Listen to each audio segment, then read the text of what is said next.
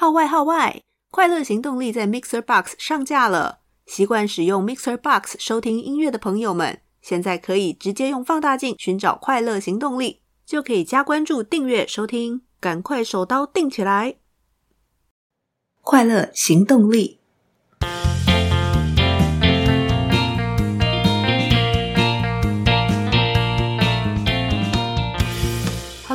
欢迎收听《快乐行动力》，这是一个学习快乐、行动快乐的 Podcast。我是向日葵。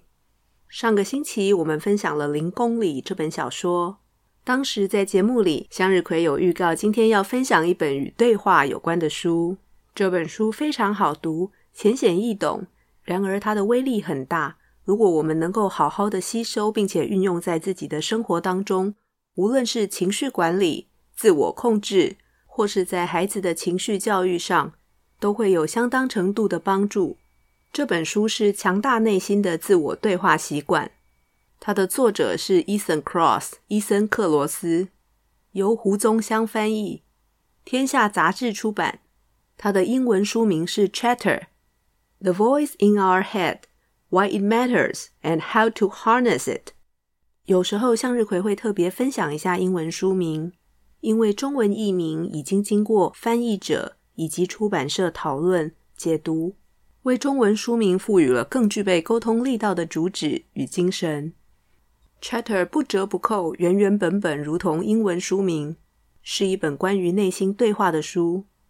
如果你常常在心里批判自己、唱衰自己，或是常常往坏处想，又或者是在重要的关键时刻容易紧张、表现失常。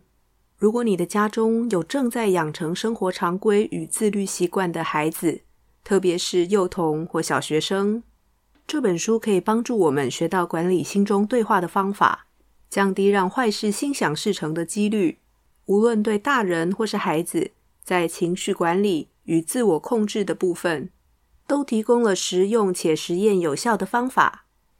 伊森·克洛斯博士。是密西根大学与罗斯商学院获奖教授，也是情绪与自制力实验室的主持人，是一位研究如何控制意识的世界顶尖专家。今天我们会分享的内容包括什么是内在对话，什么又是小对话。接着我们会谈到伊森·克洛斯博士对内在对话的研究，他发现了什么？小对话又对我们有什么关键的影响？最后从三个面向。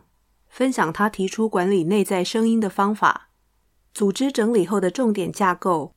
欢迎大家到快乐行动力 FB 粉丝页下载读后心得心智图，会更清楚。我们先来谈谈什么是内在对话，什么又是小对话。内在对话指的是心智与自己的无声对话，也就是我们在心里说给自己听，但是别人听不到的。而小对话，也就是书名的 Chatter。是由负面想法和情绪构成的循环，它会危及表现、决策能力、人际关系、快乐与健康，是我们内在的批判者，也就是在心里不断批评自己、唱衰自己、看坏自己的无声对话。我们非常容易启动内在对话，比方说，为了记住一个电话号码，我们可能在心里默念几遍。别人听不到，但我们在心里念了几遍，把它记起来。小时候，我们刚开始上学时，先学习的是指念，老师要求我们指着课文念出来。长大一点，指念就变成了默念。从小心里的声音跟着我们一起长大。为什么会有内在对话呢？其实这是源自于人类天生的内省能力。人其实天生无法活在当下，心智会跟自己说话。也会听自己说话，我们的思绪会漫游。上课的时候，老师在前面口沫横飞，台下的学生有可能心里已经想着下课准备冲去抢哪一个篮筐。开会的时候，老板们发表行动呼吁，滔滔不绝。与会的同仁想着会议超时，时间被挤压，等等，必须先处理什么事，才不会造成对营运的影响。内在对话的语速飞快。语速指的是说话的速度，语言流非常勤劳，一分钟可以讲到现实生活一小时的对话量。在还没看过这本书的时候，我其实没有想过心理讲话这么快，但读完以后想了想，也觉得心理讲话真的很快。心智的运作与对话的发生，远超过现实生活中的速度。我们可能看到一则新闻，心里已经出现了非常多的想法，内容是真的假的，什么原因造成这件事情，我们为什么会看到，有没有被设计过？但所有的思维都在心里发生，没有说出来。短短的新闻还没播完，我们可能说出了一句或两句的感想。说出来的却是我们思维跟自己对话的冰山一角。内在对话对我们又有哪些关键的影响呢？依据苏联心理学家维高斯基的研究，内在对话与语言发展与自我控制相关。如果我们观察一个小孩子，觉得表现好的时候，他会称赞自己；觉得自己表现不好，他也会批评自己。而且孩子会把这些话真正说出来。然而，在孩子成长的过程中，他会不断学习主要照顾者的用语，渐渐的用主要照顾者的话与自己无声说话，也就是发展了自制的能力。如果孩子做错了什么事让我们很生气，而我们没有办法控制自己的情绪，也对他大发脾气，当他做了让自己生气的事情，在心里，他也会对自己大发脾气。相反的，如果我们能够管理自己心里的小对话，如果我们可以告诉孩子，虽然我很生气，但是我相信自己可以冷静下来，不对你发脾气。我们一起好好讨论为什么会这样，我们应该怎么处理比较好，以后如何避免再发生这样的情形。未来当孩子自己情绪上来的时候，他也会学习我们的方式，在心里对自己说话。我想起小时候自己与小对话的第一次对决，完全是个惨败。小时候的向日葵很讨厌吃鱼，虽然我妈妈超级会做菜，但是我看到鱼、闻到鱼就很害怕。妈妈会要我坐在位置上把鱼吃完，不然不准离开餐桌。这个时候，我心里的小对话开始碎念。为什么我一定要吃这么恶心的东西？在心里念个不停，但我逼自己一口一口慢慢吃。接着，更可怕的小对话出现了。小对话说：“我一定会被鱼刺梗到。”果不其然，鱼没吃完，我先被鱼刺给梗到了。吞饭喝醋都没用，最后只好找医生解决。这真是一次印象深刻的交手。虽然现在的我已经比较懂得吃鱼了。但是小对话让坏事心想事成的能力，我从来没忘记。说到这里，我想到一位好朋友经典的内在对话。他小的时候不敢吃香菇，因为他觉得香菇是小精灵的家，怎么可以吃呢？当他跟我们分享的时候，我真是觉得太可爱了。但我相信他应该也没有跟妈妈说。不过这不是负面对话，不算小对话，而是内在对话。内在对话会影响我们的想法。想法会影响我们的行为，但是心情不是由我们的行为决定，而是由我们的想法决定。所以内在对话当然会影响我们的心情。负面的小对话会让我们反刍思考，偷走神经元，让大脑多功，一边作业一边听自己在批判什么，对我们的身心造成负面影响。这里的反刍思考，英文是 rumination。也就是 Podcast 第二集，塔莎·欧里希在《深度洞察力》一书所提到的反复思考。小对话让我们分心，而且容易陷入负面循环，钻牛角尖。当小对话以反复焦虑的形式不断出现时，就变成了专注力的杀手。许多研究都已证明，它会造成失能、失常，让我们陷入灾难化思考里。小对话究竟有多厉害？书里举了一个例子：两千年十月，红雀队季后赛的投手安道尔，他十七岁就被选入红雀队，快速球可以达到一百五十一公里。第一次打完整球季，就三阵一百九十四名打者，十一胜。他原本是深受球星球探看好的潜力强投，却在那场比赛一连投出五个爆头，在大联盟的历史上，前一次有投手。在一局内连续丢了五个爆头，是超过一百年前的事情。他当然被换下场。九天后，他再次上场比赛时，又投出更多的爆头。小对话就是这么强，这么可怕，能够瞬间切断身体技能经过多年的持续练习而累积起来的自动化连接。对于像安道尔这样的投手来说，从小练到大，投球根本就跟反射动作一样。但是小对话在一瞬间，硬生生夺走他的投球能力。不过，我们要来个好消息。根据伊森·克洛斯的研究，他发现掌控内在声音的工具就在自己身上。接下来，我们就来谈谈管理内在声音的方法。第一种方法是完全可以靠自己做到的方法，也就是抽离。抽离有几种不同的方式。我们先谈第一种，与问题保持距离。距离要怎么创造出来呢？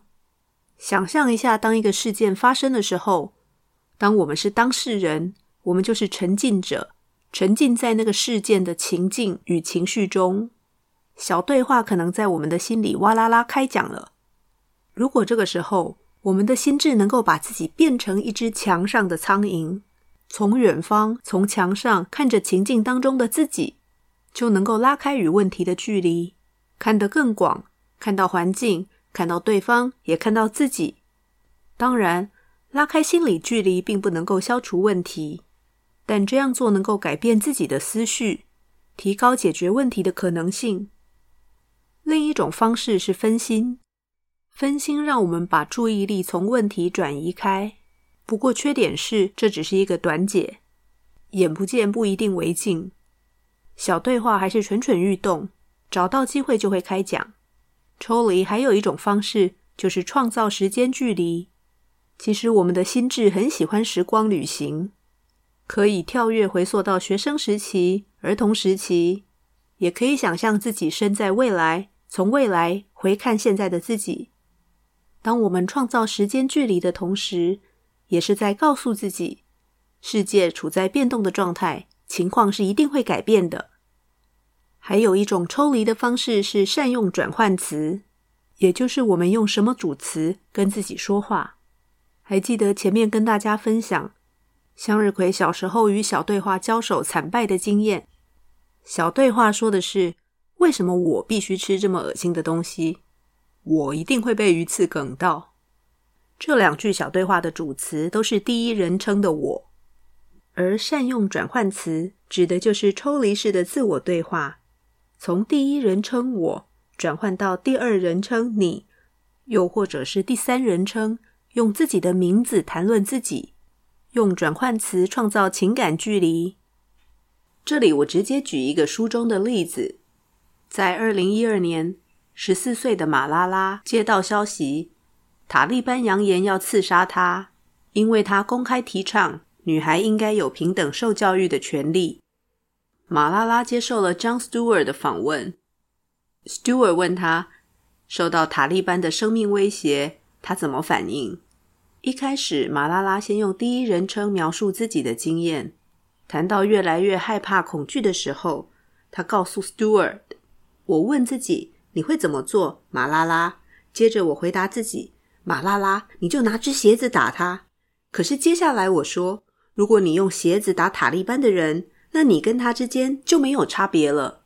十四岁的马拉拉运用转换词，用自己的名字劝导自己，默默的在心里用自己的名字对自己说话，能够帮助我们控制内在对话。后来很不幸的马拉拉真的被枪击，头部重伤，但他康复了以后，并没有退缩。仍然持续提倡女性的受教权，也成为史上最年轻的诺贝尔和平奖得主。她的内心真的好强大。现在，让我们再回到转换词，用第三人称旁观者的角度，用自己的名字对自己说话，跟用第二人称有什么不一样呢？用第二人称是一种把经验常态化的概念，能够在心理上。为我们带来很大的安慰，因为这么做会让我们知道自己正在经历的事情并不特别，而是所有人都会经历的。不管它多么令人不开心，多么令人伤心难过，它就是人生的一部分。它同样会发生在别人身上。这么做会立刻改变我们的观点。原来让我感受这么深刻、这么糟的事情，其实很平凡。当我们身为沉浸者，以第一人称卡在小对话中，使用第二人称就能为我们提供更宽广的观点，帮助我们学到教训，改善心情，是一种有效的情绪管理工具。透过抽离的四种方式，与问题保持距离，让自己分心，创造时间距离，善用转换词，可以为我们的人际关系与互动带来正向的影响，帮助我们拥有了解事件、判断如何处理以及学习教训的智慧，也提供我们把情境中的威胁当作挑战的角度。当我们因为威胁而紧张，血管会收缩。若视为挑战，放下紧张，血管会放松，血液也比较容易流通。以上抽离的四种方式，是我们可以透过学习、练习，管理自己内在声音的方法。这四种方式自己就可以完成，不需要透过他人或外界环境的辅助。接下来谈的部分则与他人相关，人际关系如何影响我们的内在对话。这边我想先谈书中所提到的负面做法，也就是与他人谈论自己的负面经验。通常我们会以为心情不好的时候，发生什么情绪上的困扰，找别人聊一聊就会比较好。然而这不是完全正确的。最主要的原因在于，谈论的过程里，重点往往在取得对方的同理心与情感交流，而不是真正寻找解决的方法。比利时的心理学家李梅研究就发现，谈论负面经验不会帮助我们以任何有意义的方式复原，而且这样的谈论很容易成为共同厨思，也就是 co-rumination。厨思就是前面提到反刍思考的厨思。原本要提供情感上的支持，却变成了情绪的煽动，很容易唤起不愉快，陷在负面的思考中。好像推倒一串情绪事件的骨牌，让我们与对方共同深陷其中。这样的时候，小对话只会更猖獗，让我们更爱钻牛角尖。那么，如果我们希望透过人际关系来影响内在对话，又应该怎么做呢？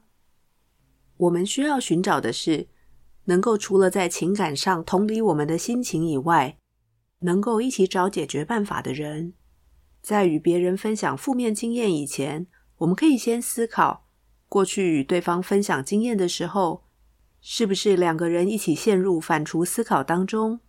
谈完也没有觉得比较好，只是谈的当下觉得好像舒服了一些，心情得到抒发。但结束分享以后，小对话讲得更大声，自己更会钻牛角尖。情感上的同理固然重要。但是实际寻找解决方法更有帮助。如果我们发现身边的人正在跟心里的小对话奋战，比方明天就要面对重要大考的学生，我们可以为他们提供隐形支持，不要让对方觉得自己应付不来，也就是在暗中提供任何实际的支持，例如创造更多可以让他安静读书的空间，或是他没开口就把家事先做好。给他更多的时间准备。书里有提到，隐性支持在某些特定的情况最有用，例如备考、准备面试、演练简报重点。人在这些时候都会觉得特别脆弱，心里特别容易出现小对话。当然，如果对方提出想要以又快又有效的方法来控管自己的小对话，我们就不必低调的提供隐性的支持，而是提出直接的建议。最合适也最有可能成功。我们也可以帮助陷入小对话的亲朋好友，透过与语言无关的方式，也就是亲密的抚触，只要一个拥抱或轻轻的拍拍对方的肩，都会产生非常巨大的力量。因为这么做能启动大脑的奖励回路，释放催产素与脑内啡。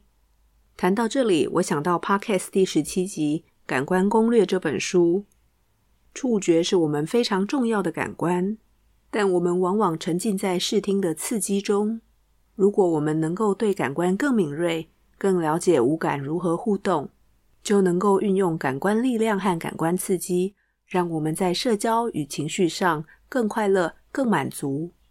最后，我们来聊聊第三部分：如何透过环境来影响内在对话。先从大自然对小对话的影响开始。亲近大自然可以帮助我们去掌控小对话。由密西根大学心理学家瑞秋·卡普兰和史蒂芬·卡普兰所提出的注意力恢复理论，指的是大自然能以一种由下而上刺激驱动的方式吸引关注，消除直接注意力的疲劳。以美国现代心理学先驱詹姆斯在一百多年前提出的人类注意力理论，注意力分成两种类型。一种是自主注意力，也就是人的专注力；另一种则是非自主注意力，因为那个事物本身有某种吸引人的特质，让我们不需要费力就会被吸引注意力。而经过卡普兰诠释，大自然具有软引力。卡普兰夫妇相信，大自然会抓住我们的不自主注意，让我们的潜意识不经意地被吸引。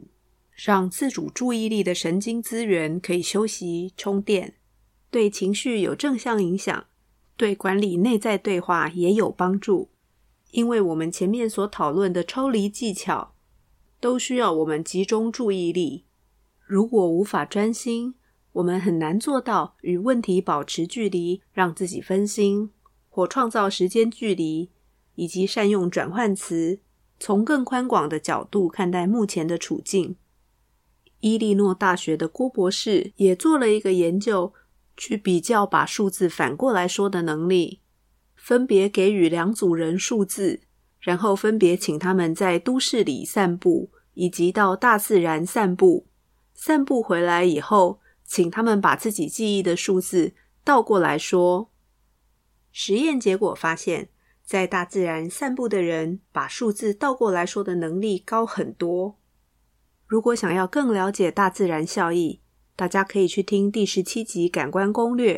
从大自然效益是由瑞典学者罗杰·乌里赫提出，谈到它的意义与相关的后续发展。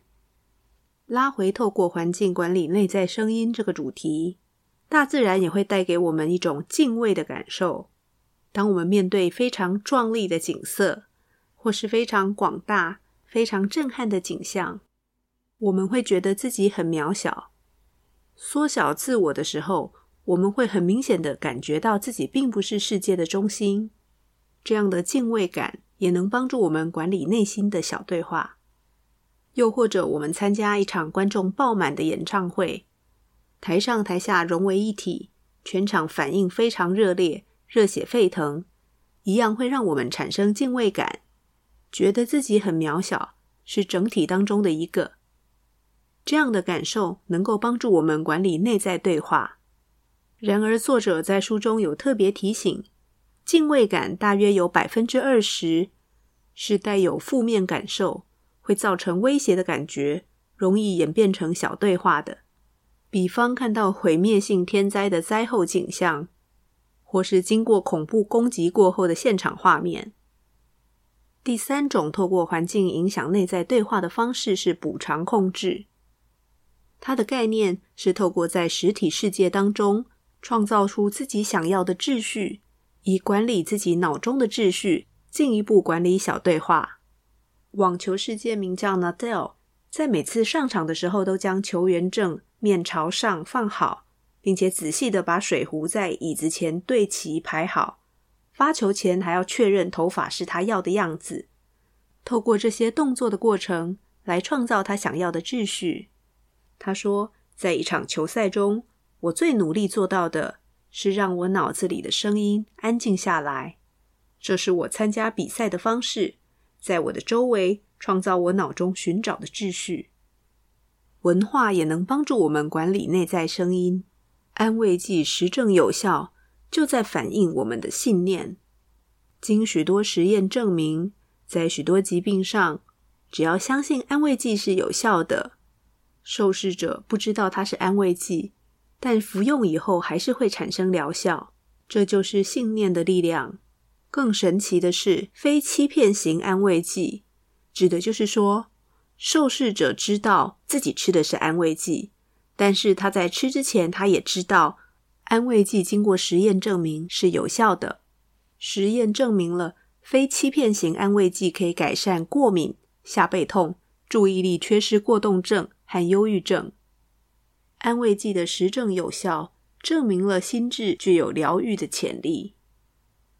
仪式也是管理小对话的另一个重要工具。无论是宗教的仪式，或是在每天开始上工的时候，所有门市同仁一起喊早安。透过文化传承的仪式，能将我们的注意力从困扰的事情上转移，而且仪式也提供了秩序，让我们只做我们能控制的行为，具有特殊意义。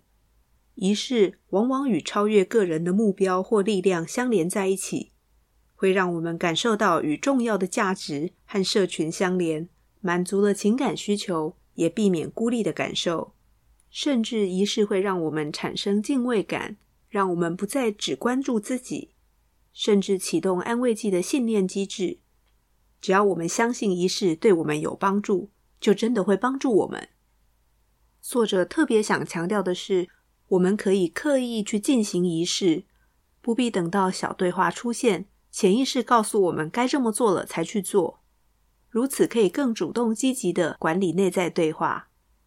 这本书的附录是一份小对话工具箱，作者整理了可以自己管理内在对话的工具，主动帮助别人对抗小对话的工具，依靠别人帮助对抗小对话的工具，以及在周围环境里的工具。读完这本书，我们每个人都可以准备好自己的小对话工具箱。当小对话在心里碎碎念，就可以找出适合的工具，与小对话好好沟通，不再被小对话绑架。当我们学会利用与自己的无声对话，我们会过得更健康，也更快乐。虽然这样的方法不一定对每个人都有用，但向日葵真心觉得可以试试看。如果心里的小对话还是吵个不停，需要专业心理咨商的时候，也不要犹豫。毕竟每个人的人生考卷有不同的题目，没有一个标准答案可以让所有人欧趴。今天的好书分享就到这里喽。喜欢节目，欢迎到 Apple Podcast 留下五星好评与评论，别忘记订阅追踪。任何建议或反馈，都欢迎到快乐行动力粉丝专页或 IG 留言，或私讯向日葵。追求快乐，立刻行动，祝你快乐！我们下次见喽，拜拜。